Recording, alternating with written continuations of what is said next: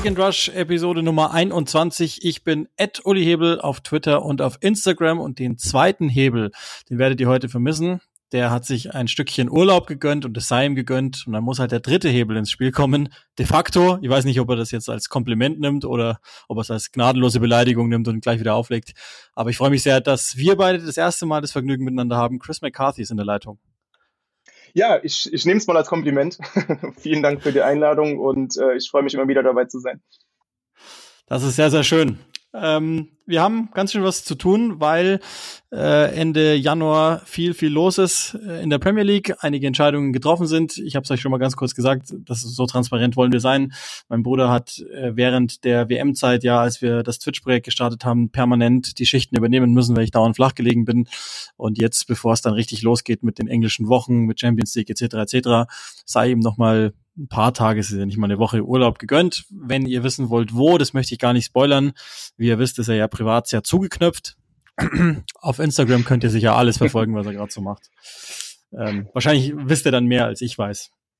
Ja, sei ihm gegönnt, tatsächlich schönen Urlaub und wir vertreten ihn hier und äh, ja, müssen jetzt einen Vertreter suchen für einen, der es nicht mehr in den Februar schafft. Wohl ganz transparenterweise, wir nehmen am Montagabend, den 23.01. auf. Es ist jetzt rund Viertel vor neun. Äh, das heißt, wir nehmen das Monday Night Game nicht mehr sportlich in unseren Podcast mit auf, werden aber vielleicht noch auf das Thema einer Mannschaft kommen und zu dem Zeitpunkt, und deshalb sage ich euch, das ist noch nicht bestätigt vom Verein, aber mehrere Medien haben es unabhängig voneinander berichtet, dass es passiert ist, nämlich, dass Frank Lampard nicht mehr Trainer des FC Everton ist.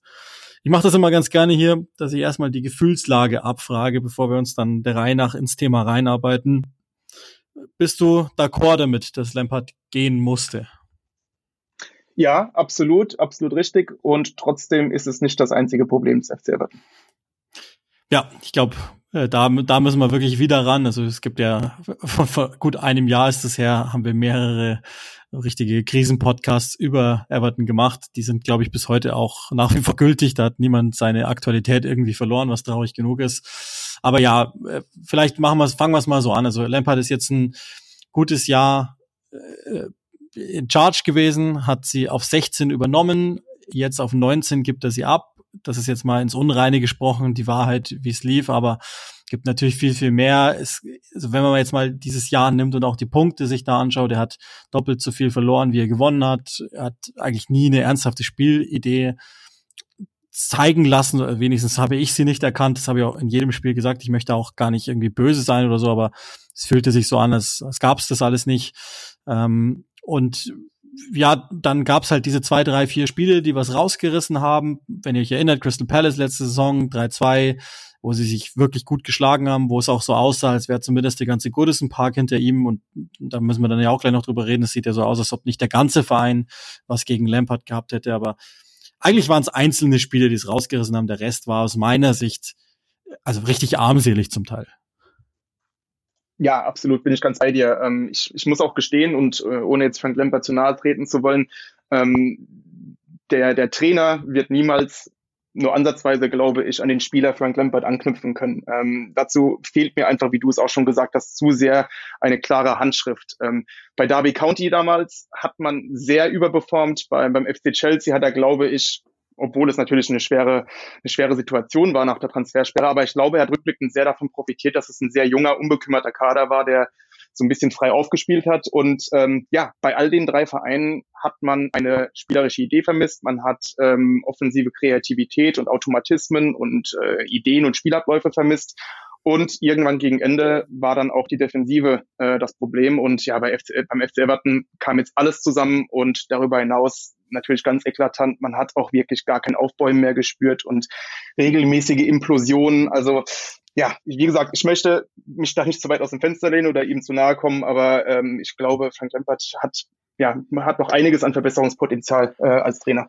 Ja, gut, die Frage ist jetzt, wo er es machen darf, weil ich glaube, die Premier League-Karriere als Trainer ist vorbei weil dafür war es jetzt wirklich wesentlich zu schwach. Ich meine, das ist halt so ein bisschen das Problem. Ich finde, dass er sich, ähm, ich habe ja das Spiel am Samstag gemacht im London Stadium gegen, gegen West Ham, die ja auch in, in furchtbaren Zustand dahin kamen.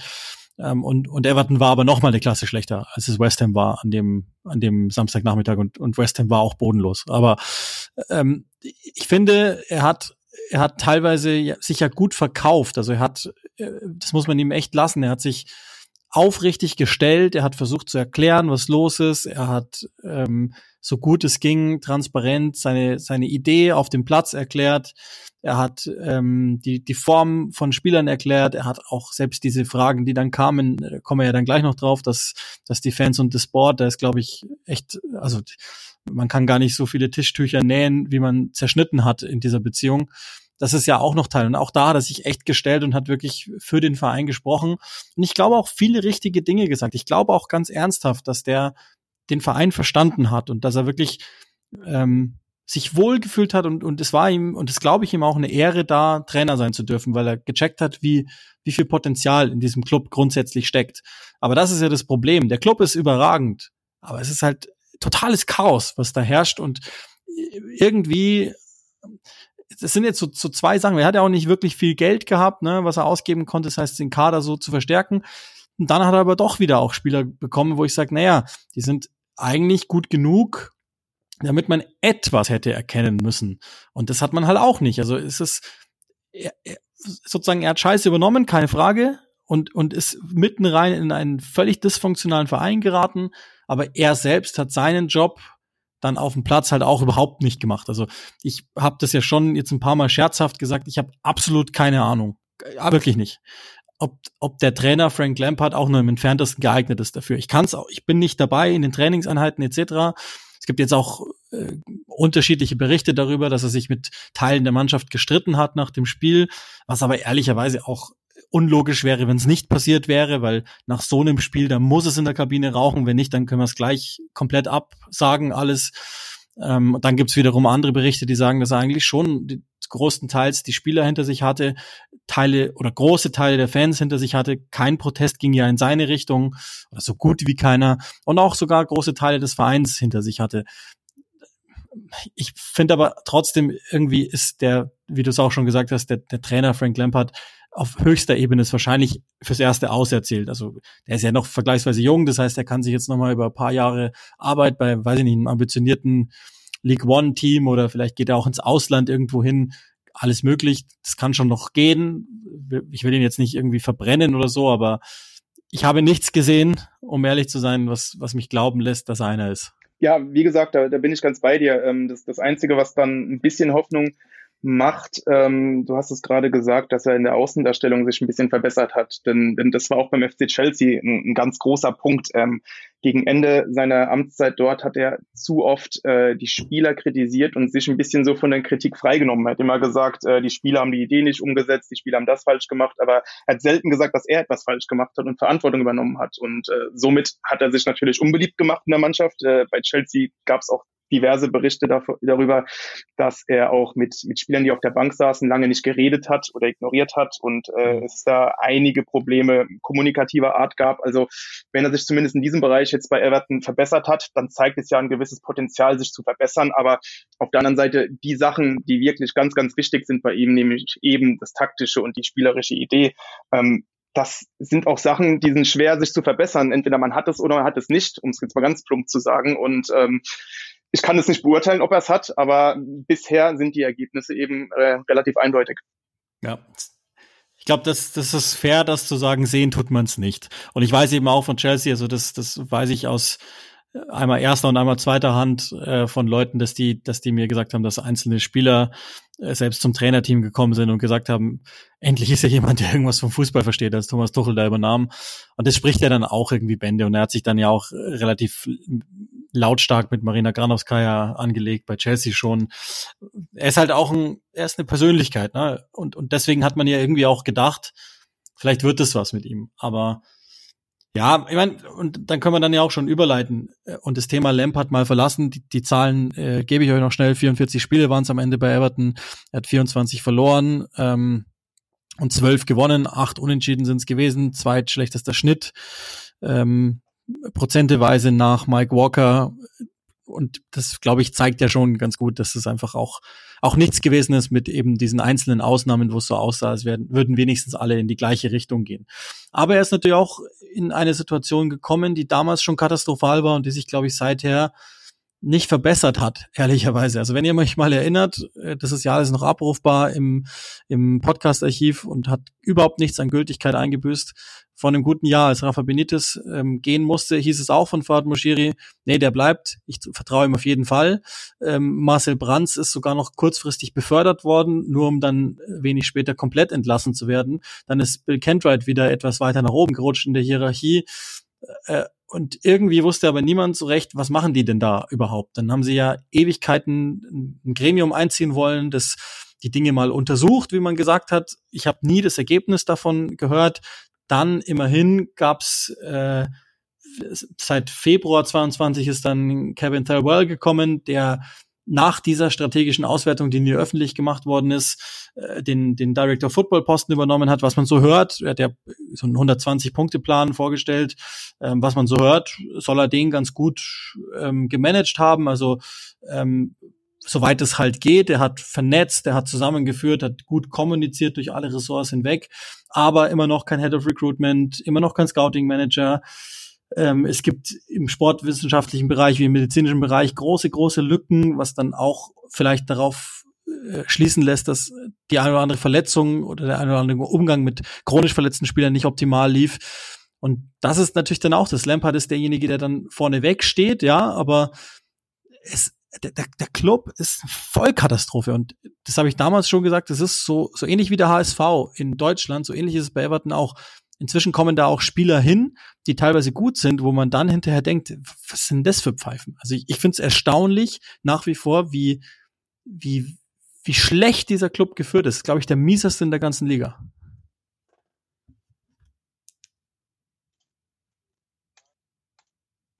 Ja, alles richtig, was du sagst. Und ähm, das ist eben leider über die gesamte Zeit unter Moshiri so gewesen. Und ähm, man merkt auch einfach, dass das gesamte Umfeld des Clubs mittlerweile absolut toxisch ist, äh, in und um den Verein. Die Fans haben genug, absolut verständlich. Ähm, man hat auch schon Berichte darüber gelesen, dass der Supporters Trust etc. Ähm, die viele Fragen an den Verein gestellt hat, diese Fragen nicht beantwortet wurden. Ähm, du hast eben auch schon ähm, diese ja, diese, diese Investigation angesprochen, da fehlen Resultate. Und das ist eigentlich so das gesamte Problem unter Moshiri ist, dass es komplett an Transparenz mangelt. Man weiß nicht, was gemacht wird, man weiß nicht, warum Sachen gemacht werden. Und ja, das wirft eben auch bei diesen ganz äh, offensichtlichen Dingen immer wieder Fragen auf. Wie werden Trainer ausgesucht? Warum werden sie ausgesucht? Anhand von welchen Kriterien? Äh, anhand von welchen Kriterien werden Spieler ausgesucht? Und so kommt es dann einfach, dass du äh, jetzt sechs Trainer in in sieben Jahren verbrannt hast, beziehungsweise jetzt kommt der siebte. Ähm, so kommt es auch, dass du 500 Millionen verbrannt hast für Spieler, die auf dem Papier phasenweise meiner Meinung nach gar nicht mal schlecht waren, ähm, aber einfach in einem Gesamtkonstrukt nicht funktionierten. Und das ist eben jetzt ein, ein, ein ganz explosives Gebilde, was sich da entwickelt hat. Man hat jetzt auch Berichte darüber gelesen, dass Spieler angegriffen wurden von Fans, dass ähm, die Geschäftsführerin angegangen wurde. Und das sind natürlich Sachen, die ähm,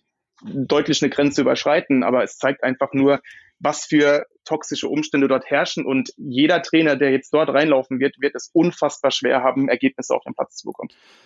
Ja, das Ding ist ja, die Leute, die, die da ins Stadion gehen oder gingen, teilweise kommen sie auch nicht mehr, das sind ja gar keine in dem Sinne Assis, die, die, wo du weißt, ja, die sind grundsätzlich aggressiv oder so, sondern das sind ja eigentlich Leute, die, wenn's, wenn's läuft, wahnsinnig warm sind. Die haben jetzt einfach nur die Schnauze voll nach, nach jahrelanger Inkompetenz, die es ja gegeben hat und, und völliger Fehlplanung, das jetzt alles ausbaden zu müssen und sozusagen ihren Club vor ihrem Verein so dermaßen umgerissen gesehen zu haben, dass, dass das am Ende dabei rumkommt. Weil das ist ja Teil der Wahrheit. Okay, Moshiri ist, ist angetreten und wollte aufschließen zu den Top 6. Und das war so eine gewisse Überambition. Er hat viel Geld rein investiert in Spieler, wo wir uns alle gefragt haben, warum auch immer. Okay, du hast ja schon die Zahl genannt, äh, weit über 500 Millionen ausgegeben. Jetzt in den letzten drei Jahren sind es jeweils in Folge mindestens 100 Millionen Verlust weil Financial Fair Play nicht mal clever umgangen ist. Also ich meine, es gibt ja bei Chelsea zum Beispiel jetzt Strategien, wie man es offensichtlich machen kann. Ähm, weil sie das nicht geschafft haben, haben sie tatsächlich dann sich sozusagen selber einen Maulkorb oder, oder wie ihr es haben wollt, Handschellen angelegt. Dann konntest du, Richarlison musst du verkaufen, den mit Abstand besten, und das ist, sind wir ehrlich, der einzige Grund, warum die noch in der Premier League spielen, und den aber nicht mal im Ansatz ersetzt haben. Und dann sind halt natürlich die handelnden Personen sind da, okay, und dann, dann denkst du irgendwie, ja, weiß ich nicht, drei Sportdirektoren in sechs Jahren, dann jetzt die, die, der drohende Verkauf, weil Moschiri sich halt nicht mehr rauszieht, weil er auch gar nicht weiß, was er eigentlich noch machen soll. Und dann das Board mit dem ewigen Bill Kentright, der so der, der Inbegriff einfach des, des alten weißen Mannes ist, der einfach seinen Platz die ganze Zeit nur hält und permanent nur die Sam Allardyces da auf dem Trainerposten haben will. Leute, die er halt kennt, weil er überhaupt nichts mit dem internationalen Fußball zu tun hat. Dann ähm, Barrett Baxendale, von der ich offen, offensichtlich nicht war, also ich weiß es tatsächlich, kann es euch nicht sagen, aber ähm, die, die ist ja so mit der, der Grund, warum die allermeisten total durchdrehen da draußen. Dann gab es eben, das hast du ja schon gesagt, von diesem FAB, Fan Advisory Board, rund 200 Fragen ähm, an, an eben das Board um Moshiri, um Kentright, um Barrett Baxendale, von denen jetzt dann der Reihe nach welche beantwortet werden sollen. Ich glaube das ehrlich gesagt auch nicht. Es gab drei Treffen Anfang Januar, die wohl aber auch zur totalen Unzufriedenheit geführt haben und so kam das halt, dass dann nach Schlusspfiff sofort die Banner oben waren, ne? Sack the Board und äh, vor dem Southampton-Spiel und da war ja eigentlich ehrlicherweise schon der erste Tiefpunkt der Saison erreicht. Du verlierst gegen Tabellenletzten und spielst einfach nur Kacke und ähm, da war es ja schon so vor dem Spiel, dass die Polizei aus Liverpool den Herren und der Dame geraten hat, besser nicht ins Stadion zu kommen, weil Lebensgefahr herrsche. Also ich mag mir das schwer vorstellen und das ist überhaupt gar nicht gerechtfertigt, logischerweise, egal wie schlecht es läuft, sowas zu machen. Aber ich kann schon verstehen, dass da Nerven blank liegen, wenn man den Verfall des Vereins jetzt einfach seit Jahren sieht und, und es ist halt wurscht, was, es wird halt immer noch, die, ich weiß auch nicht, also es ist so, man hatte das Gefühl, so in der letzten Saison, gerade in den Heimspielen, da unter Lampard hinten raus, da habe ich ein paar auch gemacht, ein Nachholspiel, das sie gewonnen haben, dass die Fans wieder so ein bisschen erwacht sind und, und dann ist aber die Hoffnung zeitgleich das, was dich wieder so killt. Und, und das ist, das macht so schwierig, weil der Verein so gut supportet ist auf der einen Seite und auf der anderen Seite dir halt permanent das Herz rausreißt und, und da handelnde Personen am Werk sind, die, die, die alle, die was können, richtig auffressen sozusagen. Und das jetzt alles, bevor dann jetzt das neue Stadion kommt und, und so. Und ich, ich habe, also ich hatte nie größere Angst tatsächlich und ich war fast äh, selten weniger überzeugt, dass die never ever die 70. Saison in Folge in Liga 1 schaffen. Also ich habe die klar als Absteiger im Moment. Mhm. Ja, ich auch, ich auch. Und ähm, das liegt aber vor allem daran, dass ich auch äh, den Entscheidern nicht zutrau äh, zutraue, eine, einen adäquaten Trainer jetzt ähm, für diese Situation einzustellen. Ich kann mir vorstellen, dass man immer noch denkt, ah, es sind ja nur zwei Punkte Rückstand aufs rettende Ufer. Vielleicht schon wir jetzt wieder irgendjemanden, äh, der hier was entwickeln kann, der das und das machen kann. Aber ich glaube, Everton muss sich eingestehen, dass man jetzt hier im knallharten Abstiegskampf ist. Ähm, man muss jemanden holen, der jetzt einfach die Saison rettet. Ich denke da jetzt zum Beispiel an einen Sean Deich. Das wird, das wird nicht schön, aber es wird wenigstens pragmatisch sein. Es sind noch einige Spieler dabei, die Sean Deich auch kennt. Und ich glaube auch so insgesamt der Kader passt zu jemandem wie Sean Deich. Da kannst du deinen Oldschool äh, Fußball spielen, dein, dein Kick and Rush natürlich, ähm, nach vorne hufen, äh, Dominik Calvert-Lewin in Szene setzen mit ein paar Flanken und hinten mit Tarkowski und Co. einfach, äh, ja, die irgendwie versuchen dagegen zu halten und das könnte lang, um zu überleben, aber auch das ist natürlich nicht nachhaltig und äh, das ist ja einfach auch dieses Stichwort, ähm, unter das, das bei Everton das ganz große Problem ist. Du hast, wie, wie du gesagt hast, immer wieder diese Zwischenhochs, aber nachhaltig ist das alles nicht und ähm, das liegt eben daran, dass du eben auch keine übergeordnete Strategie Strategie hast. Und solange du diese nicht hast, wirst du auch keinen nachhaltigen Erfolg haben. Ja, genau, das ist es. Also einfach die, die, die, die Mittelverwendung äh, ist, ist schlimmer als die Mittel, die grundsätzlich bereitstehen. Das ist seit Jahren das Problem. Und ich finde auch, also ohne jetzt zu wissen, das ist ja alles nur ins Blaue reingeraten, ob, ob die Nachfolger, die jetzt potenziell genannt werden, ob das die sind, mit denen sich der Verein beschäftigt. Wenn das so ist, dann sieht man das ganze Problem da nochmal dran abgezeichnet, weil die immer noch nicht verstanden haben, worum es geht. Sie beschäftigen sich mit Wayne Rooney, das ist eine nette Geschichte, aber was soll der Scheiß? Also das ist ja das Gleiche, was du schon hattest.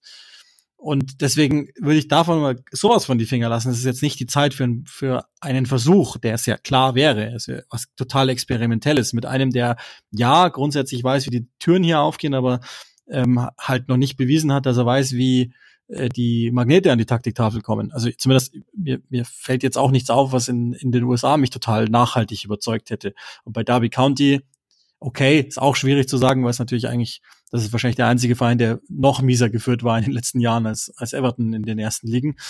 Okay. Und das andere ist dann, Marcelo Bielsa, auf eine Weise könnte ich mir vorstellen, dass das was wird, einfach weil ich dem Mann grundsätzlich vertraue. Aber auf der anderen Seite ist es immer noch so, dass sie sich mit Namen beschäftigen, die einfach viel größer sind, weil sie sind in Wahrheit jetzt im Januar 23 da angekommen, dass Sean Deich die logischste aller Wahlen ist, nämlich einen zu holen, der nichts anderes will, außer irgendwie Punkte da rauszuquetschen und jetzt erstmal die Klasse zu halten. Und ähm, vielleicht ist es das, worum es geht. Ich meine, das ist ja auch, jetzt muss man mal gucken, was auch auf der Transferseite noch passiert. Anthony Gordon soll unbedingt weg wollen, offenbar, der ja dem Verein die Treue gehalten hat, obwohl Chelsea den wirklich, also das weiß ich tatsächlich, die wollten wirklich ernst machen. Ähm, und und äh, Team Tuchel hat den, schätzt den sehr hoch ein. Ähm, aber jetzt ist halt auch er dann nach dem Southampton-Spiel wohl angegangen worden, so dass er sagt, okay, dann macht er einen Scheiß hier alleine. Dann gehe ich halt woanders hin, weil mir steht die Fußballwelt sowieso offen und dann muss ich nicht mit euch hier rumgurken als einziger Stürmer, der ganz oft gewesen ist. Und dann die Frage, normalerweise hat ja Everton nie im Januar transferiert. Jetzt sehen sie so aus, als würden sie total äh, verzweifelt äh, dann Juma aus Villarreal holen und äh, weiß ich nicht noch, wen sie jetzt noch alles wollen. Und dann ist natürlich auch, und das darf man auch nie vergessen, die, also die verletzten Situationen, ich habe es ja vorhin schon mal kurz angesprochen mit dem, mit dem Medical Staff, aber das ist natürlich schon auch Wahnsinn, was da alles passiert. Covid Lewin, das ist wahrscheinlich einfach nur Pech. Dann ähm, ist Godfrey andauernd raus. Äh, keiner weiß, warum der nie wirklich fit wird. Äh, Garner hat nicht richtig reingekonnt. Jetzt fehlt Patterson eine Zeit lang. Äh, Townsend sowieso schon die ganze Zeit. Also das kommt Jeremina, der, mit dem sie ja einfach nur mal viel, viel besser sind. Äh, und dann holen sie sich aber halt die langsamste Defensive rein, die du dir reinholen kannst. Und äh, also Tarkowski für sich ist ja gut, Cody für sich ist gut, aber du kannst ja nicht die beiden zusammenspielen lassen. Das ist ja Wahnsinn. Also ist, logischerweise musst du dann näher zum eigenen Tor spielen. Und das sind alles Dinge, da hätte ich zumindest bei Sean Dyche etwas mehr weil ich meine, das Team, wenn du den Kader anschaust, eigentlich ist es ja einfach, das aufzustellen, weil Calvert Lewin ist, ist groß, kann Bälle festmachen, kann köpfen und er ist aber auch schnell genug. Das heißt, und, und wenn du Gordon noch drin hast, dann würde das auch funktionieren mit dem. Eigentlich ist es nicht so schwierig, das zum Laufen zu bringen. Da sind natürlich Menschen, das sind jetzt nicht nur einfach, man verschiebt da jetzt nicht, aber grundsätzlich ist, ist ja die, die Kaderqualität immer noch besser als, also es, sagen wir, es müssten sich drei finden, die schwächer wären als sie.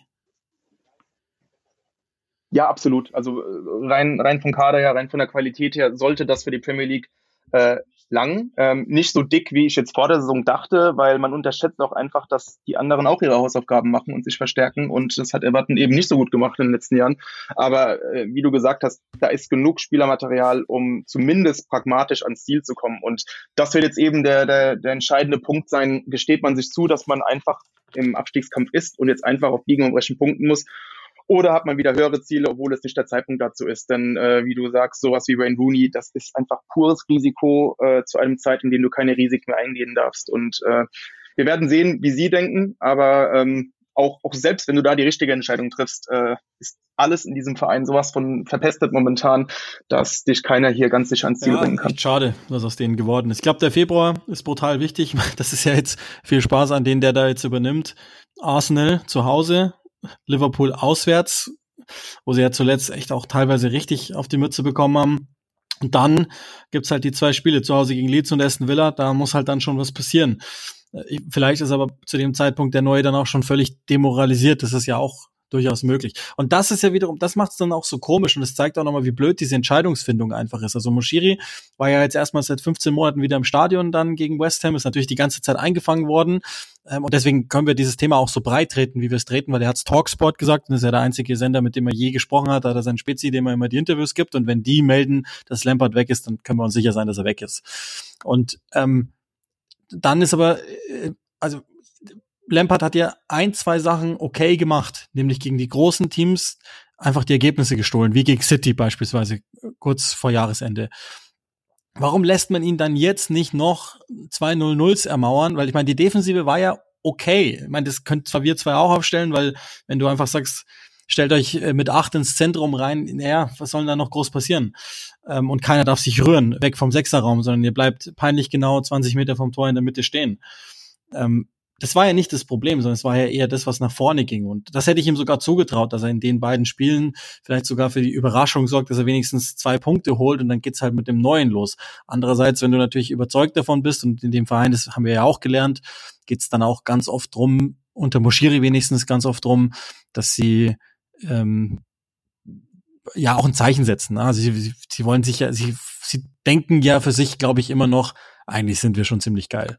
Und das, wenn sie nicht rauskriegen aus sich, dann glaube ich, kann die hier machen, was sie wollen. Dann gilt der Satz, den ich schon in der Saisonvorschau dieses Jahr gesagt habe, letztes Jahr auch, äh, Forever Rebuilding. Und irgendwie sieht's so aus, als würden die einfach permanent die ganze Zeit denken, ah ja, mit ein, zwei Transfers, da ist alles wieder gut. Und das läuft halt nicht. Es ist halt einfach nur ein Haufen Absichten. Die, die schlechten Verträge sind noch da die Guten gehen dann irgendwann weg, weil sie es natürlich einfach dick haben und es, sie sehen ja, die besten Spieler sehen aus wie komplette Vollnieten und ähm, die, die, als würden die denen das Beste rausentziehen. Also ich, es klingt jetzt alles wahnsinnig negativ und es ist genauso, ich, das ist äh, total mess, der Verein. Also ich weiß gar nicht, was ich sagen soll. Es ist und dann haben sie dieses eine Spiel und es hat ja die letzten Jahre immerhin wenigstens da funktioniert, dass sie dann 0-1 irgendwie rausgequetscht haben.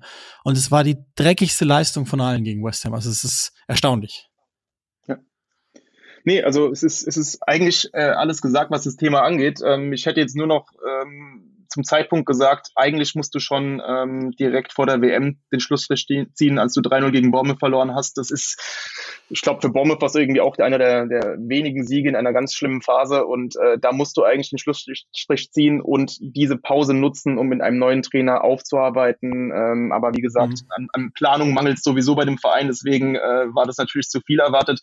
Ja, und jetzt hast du halt den Schlamassel. Ähm, jetzt hast du Arsenal Liverpool, ist scheiße, ähm, aber dann hättest du vielleicht, was weiß ich, noch ein Spiel an Lampard festgehalten, gegen Arsenal irgendwie spielen. Und wenn du dann äh, wieder verlierst, dann kommst du mit einem neuen direkt zum Liverpool-Spiel. Und ja, sowas funktioniert ja manchmal, wenn du einen neuen Trainer auf der Bank hast, dass er in einem Topspiel dann über sich hinauswächst, ähm, der typische neue Trainereffekt.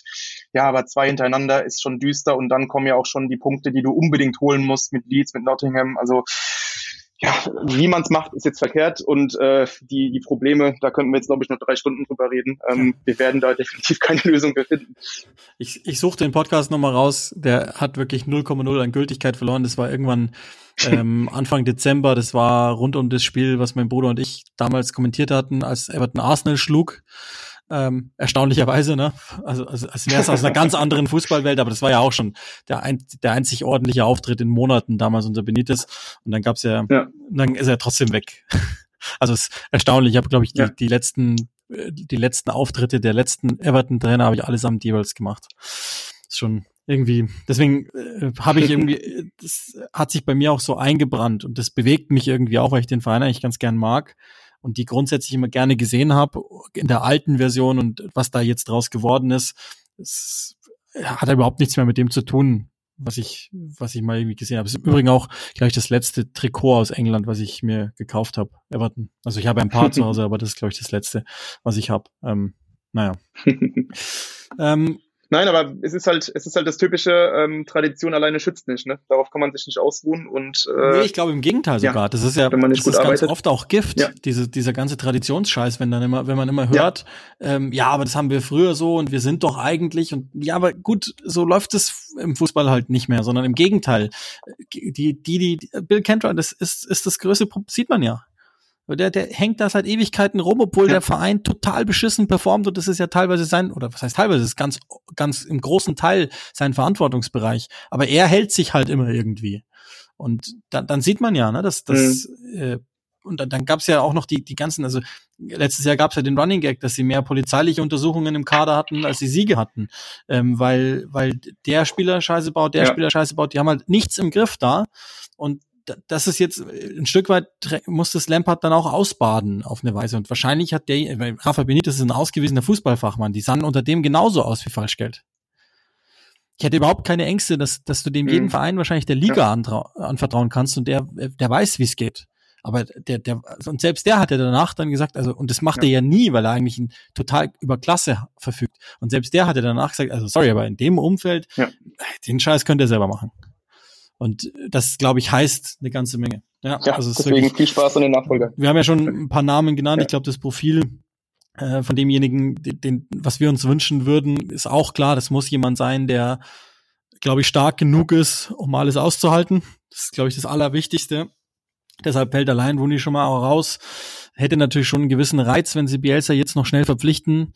Dann könnten sie ihm auch noch ein paar Tagen was auf dem Transfermarkt geben. Also so ein, zwei, drei, vier Pressing-Spieler vielleicht noch einfach dazu holen und sich dem dann total unterordnen. Das würde ich sogar ganz gerne sehen, muss ich sagen. Ähm, Glaube ich, dass es passiert? Niemals, weil der viel zu intelligent ist. Und wenn er da zwei, drei Minuten reingeschaut in den Verein, dann glaube ich, ist es vorbei. Und dann gab es ja noch das wilde Gerücht, tatsächlich, da ist ja dann fast schon die Überleitung gegeben, aber kannst du dir das vorstellen, dass sie David Moyes zurückhaben wollen? Also ich sag mal so, von seinem pragmatischen Stil her wird es fast passen. Also beziehungsweise ich glaube, er könnte aus dem aus dem äh, aus der Mannschaft genügend Punkte rausholen. Nur glaube ich, dass sie David Moyes aus anderen Gründen wollen, nämlich einfach, er hat ja schon mal funktioniert und fertig. Und äh, das ist halt das Problem. Bill Kentright lässt grüßen. Das ist nämlich genau das ja. ist genau das, was was auf seinen Mist ja. andauernd wächst.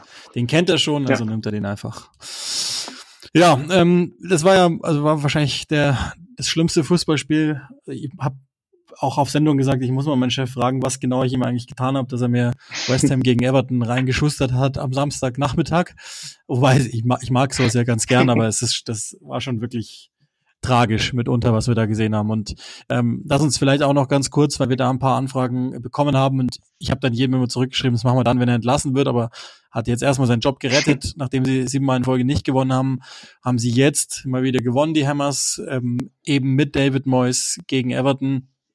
Und zumindest sah es phasenweise mal wieder so aus, als wäre das das alte West Ham. Auch nicht ernsthaft, aber phasenweise wenigstens. Und dann ist natürlich die Frage, haben die jetzt einfach nur zwei Jahre gnadenlos overperformt, performen sie jetzt gnadenlos unter? Ist es nur die Bemessungsgrundlage oder sind die da, wo sie hingehören? Also so ganz schlau wird man ja irgendwie nicht aus dem Verein oder aus der Mannschaft. Nein, und äh, wie so oft bei solchen Fragen liegt die Antwort wahrscheinlich irgendwo in der Mitte. Ähm, ich glaube, dass man letzte Saison überperformt hat, ähm, dass alles wirklich perfekt gepasst hat ähm, und gleichzeitig haben sie in dieser Saison auch unterperformt. Ähm, alleine was, was Expected Points angeht, ist man zehn Punkte unter dem Soll. Und äh, das ist schon eine ordentliche Summe. Und da sieht man auch, dass, dass West Ham teilweise zumindest äh, besser gespielt hat, als die Ergebnisse dann eigentlich vermuten lassen. Äh, da hätte dann einfach ein Knipser gefehlt, um die ein, zwei Tore zu machen. Und dann hättest du schon deutlich mehr Punkte auf dem Konto. Du würdest zwar nicht ähm, um die europäischen Plätze spielen wahrscheinlich ähm, in einem normalen Zustand, aber zumindest nichts mit dem Abstieg zu tun haben. Und ich glaube, dort ist ein West Ham unter David Moyes auch am realistischsten zu sehen. Ich glaube, der Kader gibt schon einiges her, aber ich glaube auch, dass David Moyes, bei allem Respekt davor, was er in den letzten Jahren getan hat, ähm, nicht der Mann ist, um eine Mannschaft jetzt spielerisch so weiterzuentwickeln, dass sie tatsächlich wirklich um die europäischen Plätze wieder weiter konkurrieren kann. Nee, glaube ich auch. Ähm, und du sagst natürlich auch zu Recht, der Kader gibt was her. Da sind einige richtig gute Spieler sogar dabei, einige, die da auch im Leben nicht mehr spielen dürfen. Declan Rice, glaube ich, uns allen klar, dass es das jetzt war. Ja. Muss da weg. Äh, der ist jetzt 24 geworden am Spieltag, ja. der muss da weg. Ähm, aber es ist natürlich, äh, such mal nach dem einen Spieler, der dir das kreative Moment gibt. Da gibt's eigentlich nur Ben Rama. Und mhm. das ist dann wiederum das Problem. Das ist natürlich auch gewollt so von Mois, ne? was, was soll er, was soll er auch ja, mit, genau. mit einem Felipe Coutinho oder weiß ich nicht, wen ich nennen soll, weiß er ja auch nicht, was er damit anfängt. Ja. Und dann ist natürlich Teil der Wahrheit, die haben jetzt ihr 30. Saisonspiel schon gemacht. Äh, nur City hat mehr, haben die zweitälteste Startformation, die die letzten zwei Jahre oder eigentlich nach Restart ja im Wesentlichen ja. durchgezogen hat. Die haben immer schon müde gewirkt, wirken sie auch jetzt. Und dann, wenn man es mal rein sportlich erklärt, du hast ja schon gesagt, Expected Points, das ist eine Metrik, die wir uns dann bei City und Arsenal vielleicht auch nochmal anschauen, aber ähm, Expected Goals, hm. das geht ja dann voraus sozusagen, sind sie mit Abstand die, mit, mit ja. großem, großem, großem Abstand das unterperformendste Team der ganzen Liga. Und das liegt vor allen Dingen daran, dass sie noch kein einziges Tor nach Flanken erzielt haben. Das war ja ihre Superkraft in den letzten beiden Jahren, dass sie, was auch immer sie reingespielt haben, ja. war drin. Äh, dann stand halt Antonio da, dann stand äh, Wurscht, Socek da, egal wer. Die waren drin oder waren es nur die zweiten Bälle am Ende, es war völlig egal. Ja. Und die, das alles ist komplett weg. Skamaka war jetzt okay, der wird jetzt eine Zeit lang ausfallen. Das fand ich dann jetzt sogar ganz okay. Paketa hat nicht im Ansatz das gezeigt, glaube ich, was, was wir bei der WM zum Beispiel von ihm gesehen haben, in einer anderen Position, okay, aber trotzdem natürlich eine gewisse Klasse. Ähm, und auch das muss man sagen, ne, das Einzelne, also Bowen ist ja gar nicht wiedererkennend zu gewesen, bis jetzt eben zum, zum Spiel. Kein Assist, obwohl er ganz oft eigentlich durchbricht und Vorlagen gibt. Also kurzum, die Effizienz hat krass gelitten bei West Ham und dann ist halt aus einem Team, das ganz oft einfach mit einem Tor Unterschied gewonnen hat, ein Tor, ein Team geworden, das halt jetzt mit einem Unterschied verliert genau. und dann stehen sie da unten und ähm, würde, glaube ich, nicht so krass reinhauen, wären sie jetzt eben nicht zweimal in Folge nach Europa marschiert. Ja. Dann wird es nicht ganz so krass reinhauen. War wahrscheinlich zwar auch. Ähm, ja, und dann ist, ist da ja auch, es ist jetzt auch nicht so, dass das äh, nach wie vor, ne, jetzt ist ähm, David Gold, ich muss aufpassen, dass ich den falschen jetzt äh, äh, tot sage, aber David Gold verstorben. Das heißt, David Sullivan ist jetzt noch stärker geworden, der ja auch nicht glaube ich, erzählt man jetzt auch nichts Falsches, der jetzt auch kein so gutes Band zu den Fans hat. Mhm. Ähm, Kretinski möchte gerne übernehmen, kann aber nicht. Vielleicht ändert sich jetzt da noch was. Dann macht, schlägt sich das wieder auf den Invest aus. Jetzt haben sie, können wir dann auch gleich noch drüber sprechen, Danny Ings verpflichtet, wollen aber wohl noch auf mehreren Positionen was tun, respektive müssen auf mehreren Positionen was tun. Ähm, also das ist ja zumindest das Gute, dass man da weiß, wer der starke Mann ist. Ja. Und das ist David Moyes. Immerhin, rein, rein so gesehen sportlich, ne? Aber ja, ja aber es ist äh, mal gucken. Es ist halt, wie gesagt, er ist der starke Mann und er tut dem Verein unfassbar gut. Er hat dem Verein Stabilität gegeben und, und gleichzeitig hat, glaube ich, einfach dieser spielerische Ansatz eines David Moyes äh, eine sehr niedrige Decke.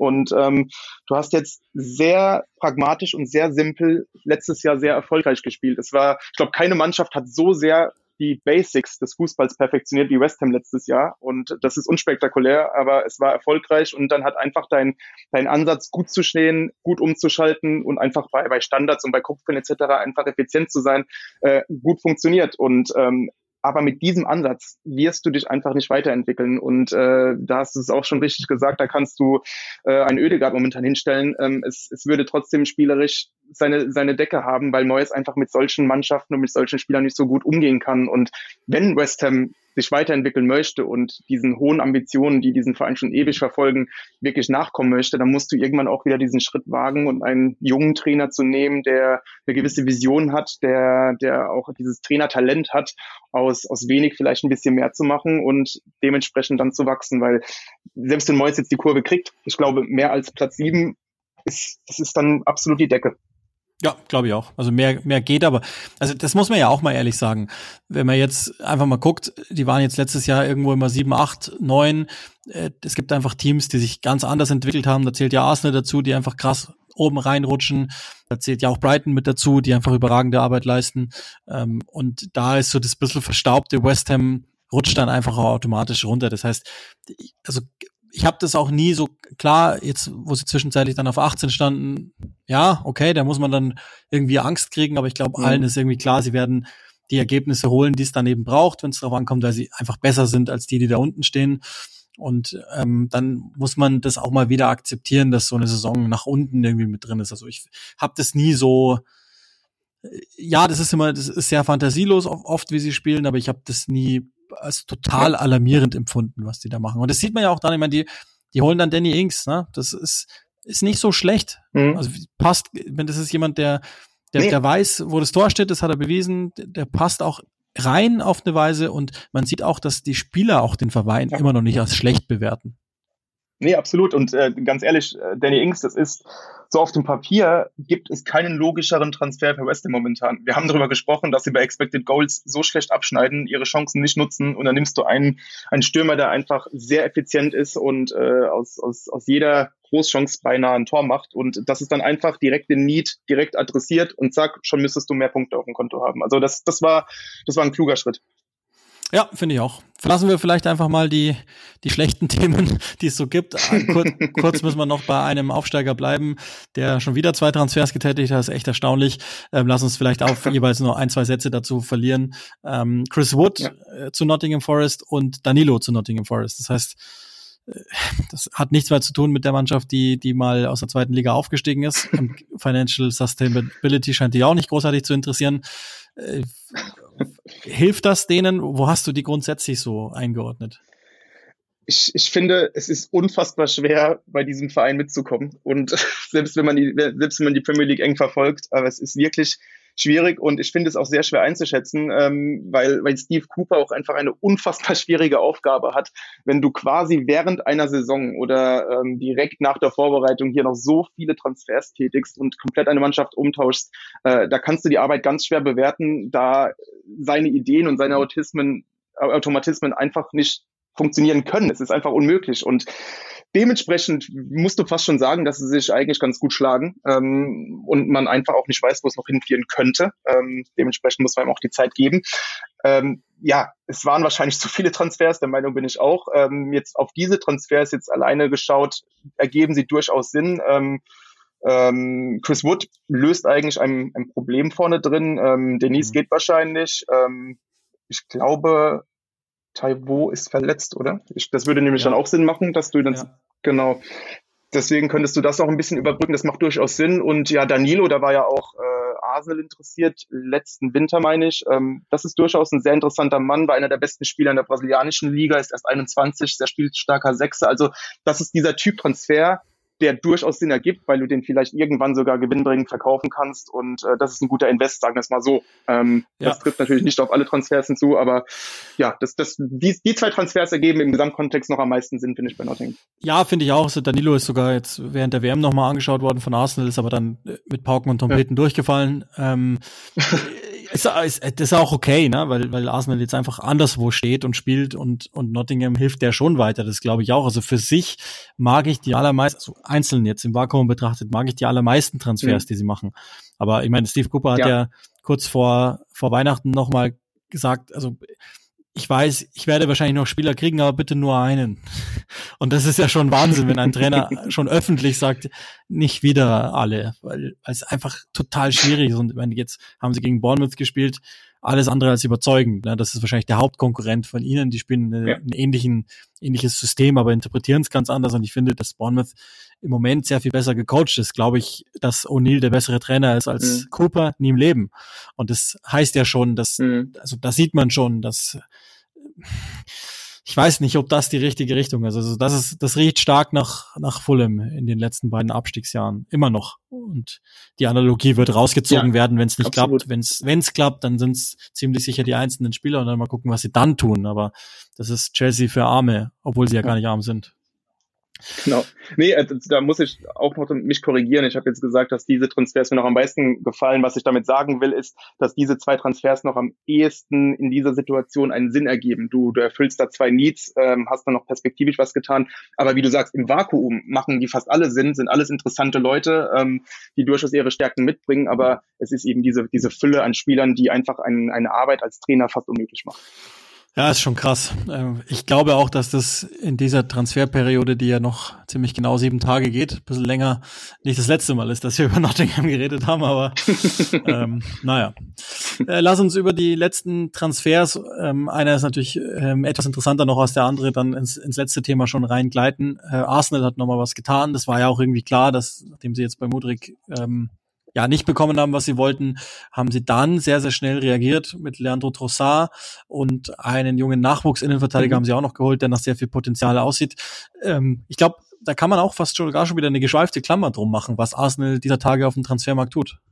Ja, absolut. Also es ist die, die Arbeit seit Arteta da ist auf dem Transfermarkt hat sich deutlich verbessert. Da muss man wirklich ein Kompliment aussprechen. Das ist ähm, alles mit sehr viel Sinn und Verstand und eigentlich würde man sagen, dass Trossard so ein bisschen raustanzt, äh, weil er in Anführungszeichen schon 28 Jahre alt ist, denn man hat in den letzten Jahren wirklich sehr viel darauf geachtet, dass man junge Spieler mit sehr viel Potenzial holt. Aber man ist jetzt eben diese Situation, dass man um den Titel spielt. Ich glaube, das hat man bei Arsenal auch erst in ein, zwei Jahren so erwartet. Aber jetzt bist du schon mal da und dann musst du auch etwas tun. Und jetzt hast du etwas für deine Tiefe getan. Du hast einen Spieler geholt, der quasi null Anpassungszeit ähm, brauchen dürfte, da er die Liga perfekt kennt, da auch ähm, bei Brighton einen sehr ballbesitzlastigen Fußball spielt mit, mit Pressing-Elementen und ähm, das ist ein Top-Transfer. Ähm, der könnte sich noch auszahlen, was die Tiefe angeht. Und ja, Kivior, äh, Innenverteidiger von, von Spezia, ist auch ein, der passt dann wieder in diese ursprüngliche Transferphilosophie des FC Arsenal, junge Spieler zu holen mit viel Potenzial und ja, wenn man sieht, wie sich so die letzten Spieler in diesen Bereichen entwickelt haben, beziehungsweise die, die letzten Spieler, die unter Edu und Ateta geholt wurden,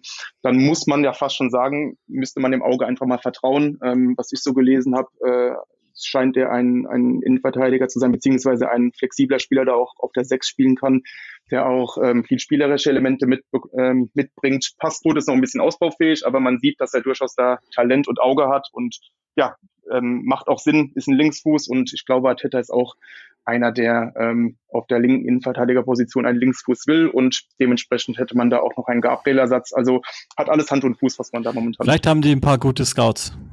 Grüße an Flo, ein Freund des Podcasts. Vielleicht machen die ganz gute Arbeit. Ich will, ich will ihn jetzt nicht zu sehr loben, aber vielleicht machen sie ganz gute Arbeit.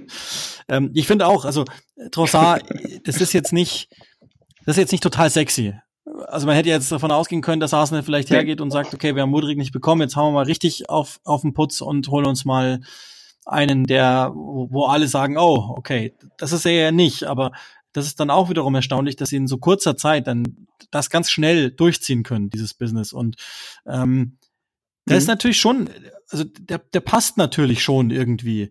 Das äh, ist, ist ordentlich, mhm. beidfüßig im Abschluss, ähm, guter Kombinierer, ähm, ist auch einigermaßen kreativ so rund um die Box rum. Das ist eigentlich alles okay. Und sie haben ihn vergleichsweise günstig bekommen. Der wird ohne großes Risiko, äh, kann der da rein. Ich habe keine Angst, dass er einigermaßen Leistung bringt. Und ist aber auch keiner, der jetzt dir das ganze Mannschaftsgefüge durcheinander bringt, weil du weißt, okay, der muss sofort spielen. Und wie du sagst, irgendwie untypisch auf eine Weise, weil er natürlich tendenziell sehr viel älter ist als, als äh, die, die sie jetzt sonst da geholt haben. Aber ich meine, die, die, die Lage da verändert sich ja auch gerade von Woche zu Woche. Da kommen wir dann ja auch gleich hin.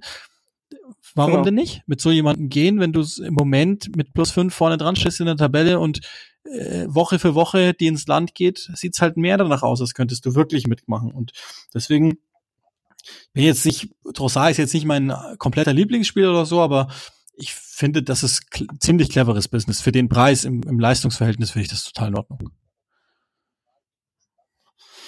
Dann lass uns doch ja, ähm, noch einmal drauf schauen. Ich habe ja angekündigt und dann gebe ich halt die Frage jetzt an dich weiter, dass ich meinen Bruder ab sofort jede Woche frage, glaubst du denn dran, dass Arsenal Meister wird? Und so, so fange ich jetzt diesen Blog mal an. Also ich muss sagen, ich glaube noch immer, dass ähm, City die besseren Karten da hat. Ähm, aber das, das glaube ich schon seit Wochen. Und ähm, jedes Mal, wenn ich denke, jetzt könnte es kritisch werden, jetzt, jetzt wird Arsenal wahrscheinlich ein bisschen fehlen lassen, überzeugen sie mich dann wieder auf eine andere Art und Weise. Und das ist das ganz Spannende bei Arsenal in dieser Saison, ist, dass man sehr facettenreich gewinnt und ähm, auch sehr viele Hürden überkommt. Ähm, man kann dreckig gewinnen. Das war jetzt beispielsweise gegen Brighton so, dass du da mit, mit wenig Ballbesitz einfach taktisch gut reagiert hast gegen Brighton und ähm, dementsprechend gut aufgestellt warst.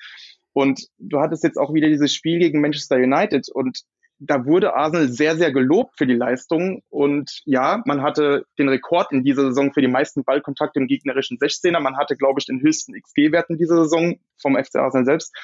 Und trotzdem war das Arsenal nicht in Bestform, meiner mhm. Meinung nach. Ähm, es gab viele Situationen, in denen wirklich etwas schlampig gespielt wurde, gerade im letzten Drittel. Und das ist ja fast schon das Beängstigende. Und trotzdem hast du hoch verdient, meiner Meinung nach, dieses Spiel gewonnen. Und da kommt jetzt diese Komponente rein, die ich jetzt eingangs meinte sie haben eine irre Siegermentalität momentan und eine irre Energie. Und ähm, wenn man das Spiel gesehen hat, man hat gespürt, dass Arsenal noch dieses Ding dreht, beziehungsweise den Sieg holt. Und du hast die jüngste Mannschaft der Premier League und hast trotzdem in diesen letzten 20 Minuten diesen Sieg erzwungen ohne allerdings naiv alles hinten aufzumachen. Sie haben geduldig gespielt, sie haben gewusst, dass sie noch ihre Chance bekommen werden und sie haben sie dann auch genutzt. Und das finde ich sehr beachtlich und all das sind so Sachen, die eigentlich typisch für einen Meister sind. Und klar, der einzige Grund, warum ich da immer noch Probleme habe, das auszusprechen, ja. ist natürlich Manchester City und ihre quasi endlose Ja, aber das ist genau der Punkt. Du hast ja vorhin mal von, von der Metrik gesprochen, also da kann man natürlich jetzt geteilter Meinung sein, aber ähm, Expected Points, seit Guardiola da ist, war City immer das Top-Team mit den Ausnahmen, ähm, wenn Teams komplett überperformt haben. Einmal Liverpool, Meister geworden, und jetzt gerade Arsenal, die vorne dran sind. Mhm. Das sind die beiden. Und mhm. das zeigt mir schon, dass mhm. es, es braucht eine besondere Saison, in der alles läuft. Und im Moment ähm, spielt Arsenal ja selbst eine bessere Runde, als es damals, äh, als die Teil, als, als die Invincibles da waren, rein punktetechnisch gemacht haben. Auf der anderen Seite hat City sowas auch schon mal eingeholt, nämlich dieselbe ja. Punktzahl äh, damals von Liverpool noch, als sie plötzlich angefangen, völlig irre zu werden. Deswegen genau. glaube ich, sind auch bei Arsenal irgendwie noch alle relativ cool, weil sie halt wissen, dass da hinter ihnen jemand steht, der jederzeit in der Lage wäre. Aber ich bin schon auch bei dir. Und das ist ja was ganz Wesentliches. Wir haben ja, oder wenigstens, manchmal ist es ein Podcast gelandet, manchmal war es dann auch nur ähm, so intern zwischen meinem Bruder und mir, dass wir gesagt haben, ja, das ist jetzt so wie so ein Test, ne? Das ist der, also wenn sie den jetzt bestehen, dann glaube ich, dass es wirklich Richtung Meisterschaft gehen kann.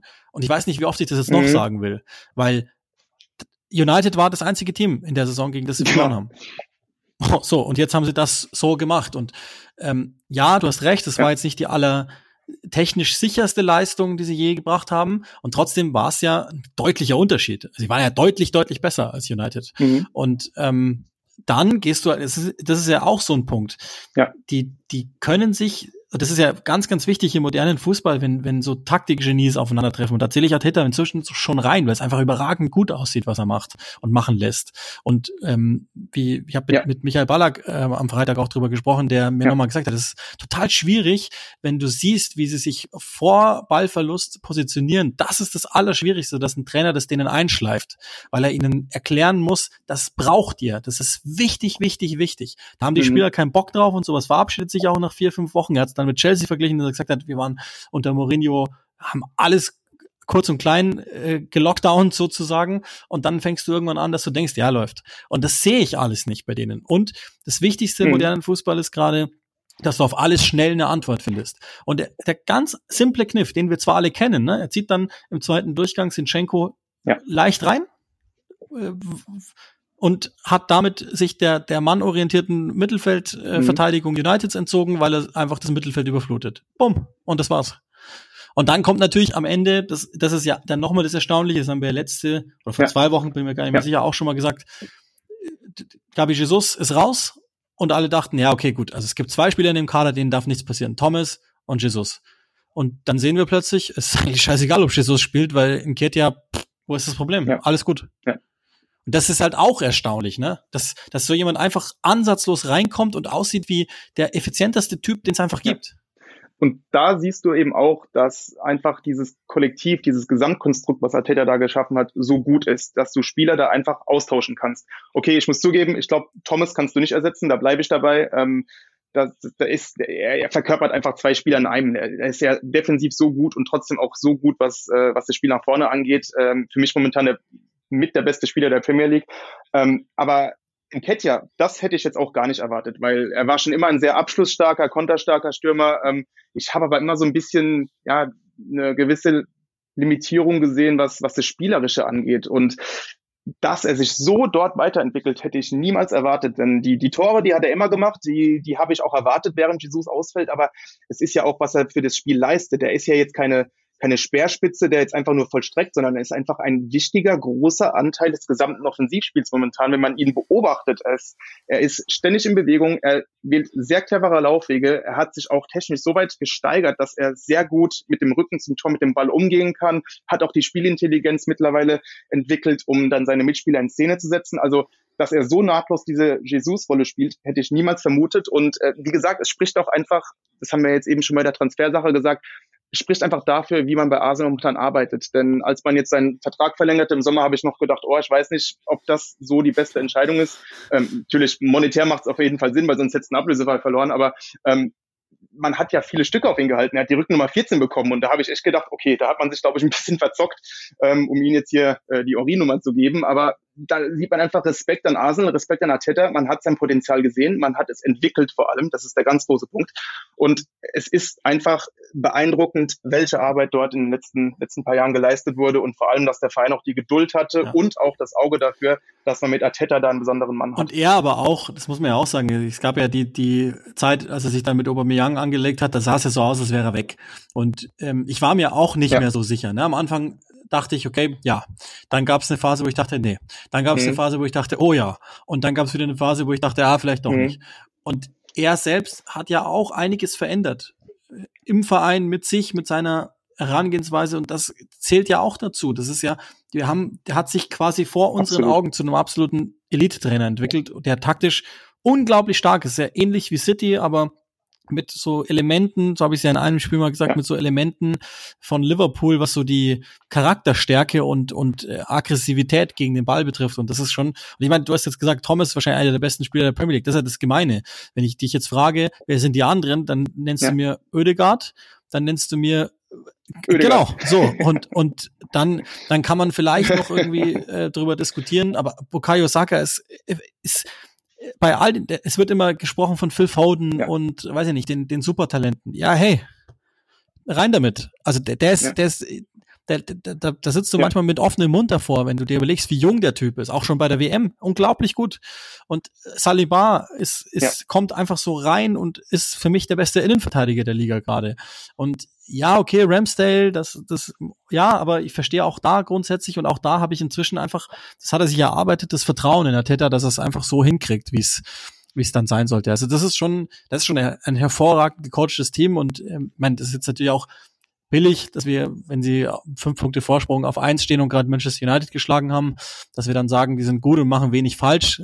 Ja, okay, aber das ändert ja trotzdem nichts an der Tatsache, dass mhm. das Unglaubliches, wenn du, also wer hätte denn die am Anfang der Saison auf der Liste gehabt? Niemand. Und dass die so seit, seit Wochen jetzt vorne weglaufen und es hat sich auch für mich nochmal seit Weihnachten nochmal was verändert, auch in der, was so die, das Selbstverständnis der Truppe äh, vielleicht interpretiere ich es auch rein, ja. aber so fühlt sich's für mich an irgendwie. Das ist so ein, ja, kommt ruhig. Und so war es ja auch gegen United auch, ne? So, ja, macht.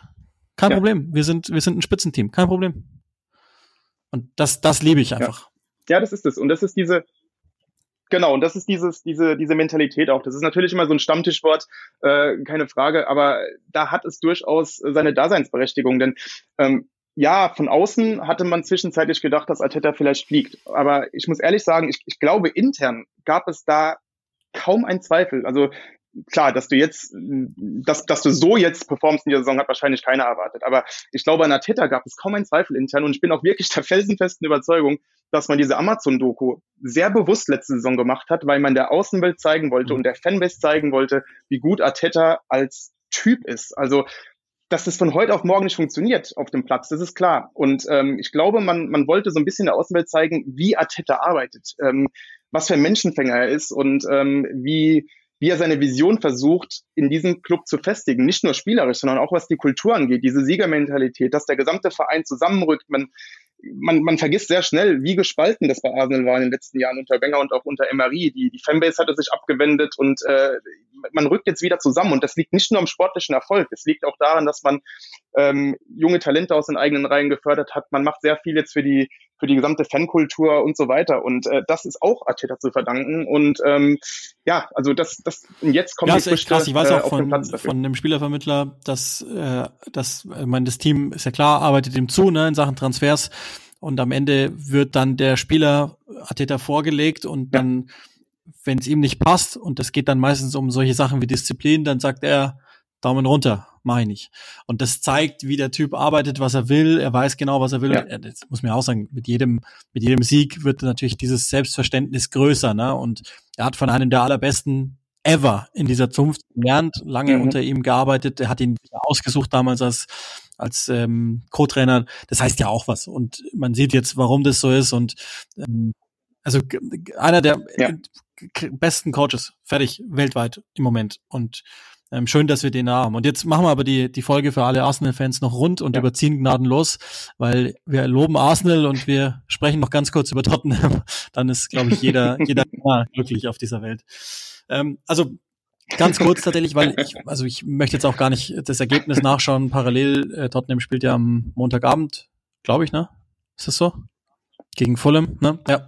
Ähm, deswegen, da will ich mir ja, auch selbst gar nicht spoilern, ja, aber es gab natürlich die Meldung von Di Marcio, ähm, auch Freund des Hauses sozusagen, der ähm, ja verlauten ließ, dass das konnte wohl am Ende der Saison nicht verlängert. Click and Rush Hörerinnen und Hörer wissen das eh schon seit, weiß ich nicht, drei Monaten, vier Monaten, dass, dass das der Stand der Dinge ist. Aber gut, jetzt ist es nochmal eine weitere Quelle in der Aktualität. Ähm, und da muss man natürlich auch nochmal drüber reden, was das dann bedeuten würde witzigerweise, am selben Tag kommt die Meldung raus, dass Kane wohl bereit sei, den Vertrag zu verlängern, was ich dann, also ich, da muss ich dann bei ihm auch nochmal einiges hinterfragen, aber äh, grundsätzlich, was bedeutet das für Tottenham? Ja, schwierig, ähm, sehr schwierig. Ich, ich bin bei Tottenham sowieso ein bisschen, ich war die letzten Jahre da ein bisschen negativer gestimmt als andere. Ähm, es gab ja einige, die Tottenham diese Saison als als Dark Horse im Titelrennen sahen und da war ich schon sehr überrascht, Lass mich. okay, Entschuldigung. Aber da war ich schon ein bisschen überrascht, denn ähm, ich finde, Tottenham hat schon so seine Baustellen gehabt auch vor der Saison. Und bei Tottenham lässt man sich ganz gerne mal von den Ergebnissen mal blenden. Und ähm, die sind automatisch besser, wenn du einen der effizientesten Stürmer der Welt drin hast. Und das, das war in den letzten Jahren einfach oft so mit Kane, dass er dann einfach mal was rausgerissen hat. Und selbst am Anfang dieser Saison, als du sehr, sehr, ich glaube, du hast sogar einen Vereinsrekord für den besten Start hingelegt. Und wenn man dann die Spiele geschaut hat, hat man gedacht, ja, ähm, okay. Und da hättest du jetzt nicht vermutet, dass Tottenham so stark gerade unterwegs ist. Und ja, es, es ist ganz schwierig. Ähm, unter Antonio Conte, es ist eigentlich sehr untypisch für Conte, dass du defensiv so schwach bist momentan. Ich glaube, du hast schon zwölfmal zwei Gegentore kassiert in dieser Saison. Das ist ja irre und äh, gerade für eine Conte-Mannschaft total absurd. Ähm, ich glaube, dass Tottenham sich manchmal einfach insgesamt einen Tick weit selbst überschätzt. Ich glaube, man hat damals dieses Champions League-Finale gegen Liverpool ähm, etwas zu hoch gehängt. Man hat gedacht, man ist jetzt automatisch in der Elite angekommen, ähm, hat dieses sündhaft teure Stadion gebaut, ähm, hat dann versucht, immer wieder diese, diese Win-Now-Trainer zu holen, Mourinho konnte. Und gleichzeitig muss man sagen, ich glaube nicht, dass der Kader bereits in diesem Modus war. Und äh, das sieht man auch jetzt, wenn man ihn anschaut. Ein, ein Eric Dyer ist und bleibt ein Fragezeichen. Loris ist weiterhin eine Liability, sagt man im Englischen, gerade was das, das Torwartspiel mit dem Fuß angeht. Und es gibt da einige Probleme, auch auf den Außenverteidigerpositionen. Und äh, ich kann Contes Frust verstehen und gleichzeitig äh, ja, war es auch so ein bisschen absehbar, glaube ich, dass ja. es da irgendwann knallt. Ja, glaube ich auch. Das haben wir ja auch so gesagt. Ähm, die, die quetschen jetzt alles raus aus dem Kader, was noch drin ist, ja. um das letzte bisschen Spalt im Fenster auch noch offen zu lassen, damit es irgendwie läuft. Ich glaube, dass, dass es dann vorbei ist, ehrlicherweise. Ähm, das, ja. Dann dann sind diese fetten Jahre unter Pochettino vorbei. Ich wüsste auch gar nicht genau, was sie dann trainertechnisch machen. Ich habe verstanden, Conte probiert haben. Den Move fand ich auch gut. Mir haben sie auch zwischenzeitlich gut gefallen. Man hat auch irgendwie das Gefühl bei der Truppe, dass die das einfach alles ein bisschen satt hat ähm, dieses Ganze, was ich auch total verstehen kann, weil der natürlich wahnsinnig anstrengend ist, konnte. Und wenn sich dann auch noch öffentlich die ganze Zeit hinstellt mhm. und, und Verstärkungen fordert und so, das ist ja jetzt nicht besonders förderlich für einen Kader, der, sind wir ehrlich, das hat man ja auch in, in der Doku gesehen, ne, ähm, die es dieses Jahr zuvor von Tottenham ja. gab, der jetzt nicht strotzt vor lauter Charakterstärke und, und ähm, wie soll man sagen, so totaler äh, mentaler Resilienz oder sowas, sondern da hat man das Gefühl, da sind einige sehr, sehr ja. sensible mit dabei gewesen. Ähm, natürlich auch ein paar, die das Gegenteil sind, wie Deli Alli oder so, der schon weit weg ist, aber ich, ich, ich habe den Versuch verstanden, ähm, das war dann auch in, inmitten von vielen, vielen schlechten Entscheidungen der letzten Jahre von Daniel Levy, die Entscheidung, die ich nachvollziehen konnte, dass man sagt, okay, noch, noch ein zweites Mal alles auf die eine Karte, wie schon unter Mourinho. Ähm, Vielleicht haben sie es einfach nicht. Also der Kader ist, das ist ja schon krass für ein Top-Team, das haben wir jetzt auch schon ein paar Mal gesagt, dass eigentlich kein spielerisch richtig starker drin ist. Ähm, so ein richtig kreativer im Mittelfeld zum Beispiel, das ist das mhm. Top-Team in den letzten Jahren, das mit Abstand am wenigsten spielerisch zu bieten hatte. Und dafür sind dann auch eigentlich die Außenverteidiger ja. nicht gut genug, dass du dann so ein Kontesystem läufst. Ähm, da wollten sie jetzt, oder wollen sie, weiß ich nicht, auch noch was machen. Ähm, ja, ich es ist, irgendwie fühlt sich das so an, als wenn das jetzt nicht klappt, der Schuss, dann ist es vorbei. Und dann ist vielleicht aber auch gar nicht schlecht, dass es vorbei ist, weil man die, die starke Phase Tottenhams kam ja, als sie so ähnlich wie Arsenal mit, also das darf man nicht sagen, weil da macht man sich sehr unbeliebt, wenn man das in einem Atemzug nennt, aber jahrelang war es ja andersrum, dass sie mit Auge halt einkaufen so wie sie es früher mal gemacht haben. Ich meine, diese, diese Mannschaft, die da drei, vier Mal in Folge mhm. verlängert hatte, die sind ja alle zusammen gewachsen. Die Sons, die Kanes, die Ericssons, die, ähm, weiß ich nicht, Eric, genau, Vertongen, Vertongen. Dyer, ja. Ähm, die, der ja noch gut war, Lukas äh, die, und so. Die, die haben ja alle in der, der Reihe nach miteinander verlängert, ja. obwohl man bei jedem dachte, jetzt geht er, jetzt geht er. Aber die haben gedacht, nö, nö, ist gut hier, wir bleiben.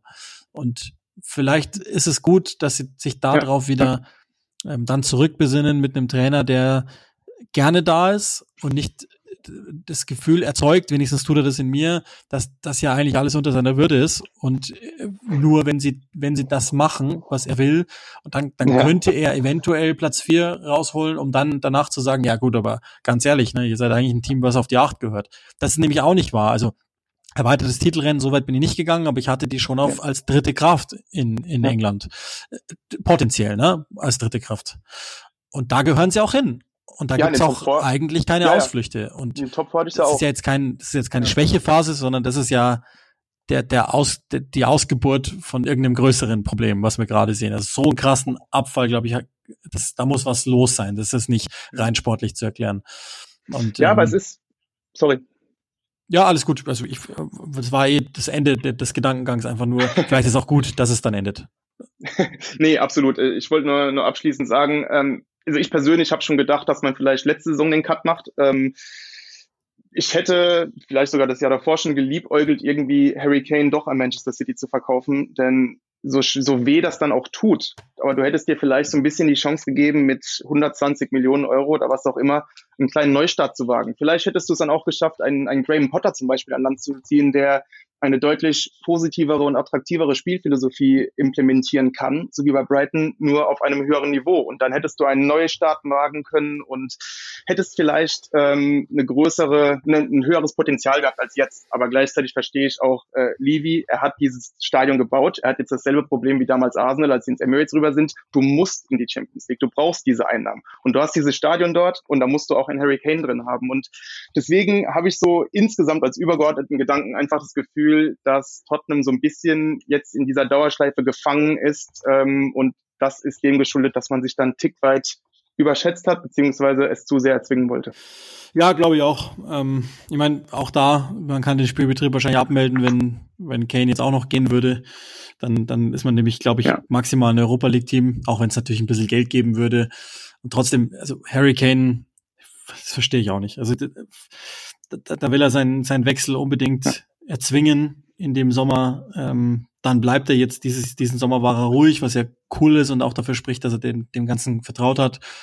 Und dass er jetzt aber dann zum Ende seines ja. Vertrages nicht sagt, so cool war's, ihr habt's versucht, ich hab's versucht, ich habe mich nochmal davon überzeugen lassen, aber jetzt die, die, die, die drei, vier Jahre, die mir noch bleiben auf dem Niveau, da muss ich jetzt was gewinnen.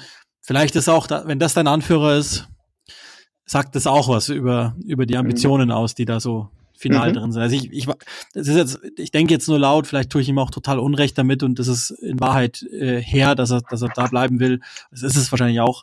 Ähm, und ist auch irgendwie mhm. menschlich nachvollziehbar. Es ist ja nicht jeder dafür gebaut, dass er einfach den Weg in die große weite Welt sucht und, und weg will, sondern ähm, aber also nachvollziehen mag ich es nicht ganz, was in ihm vorgeht. So, also ich, ich würde es an seiner Stelle wissen wollen. Ich auch nicht. Ja.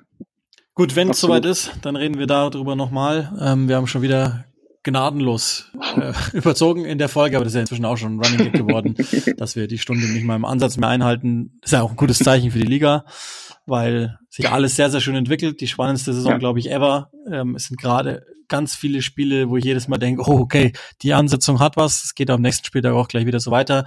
Dazwischen ist noch einmal Pokalwochenende ähm, und dann geht's ja auch schon weiter in die Champions League etc. Also, ist, glaube ich, nicht so schlecht, äh, gerade die Premier League schauen zu können.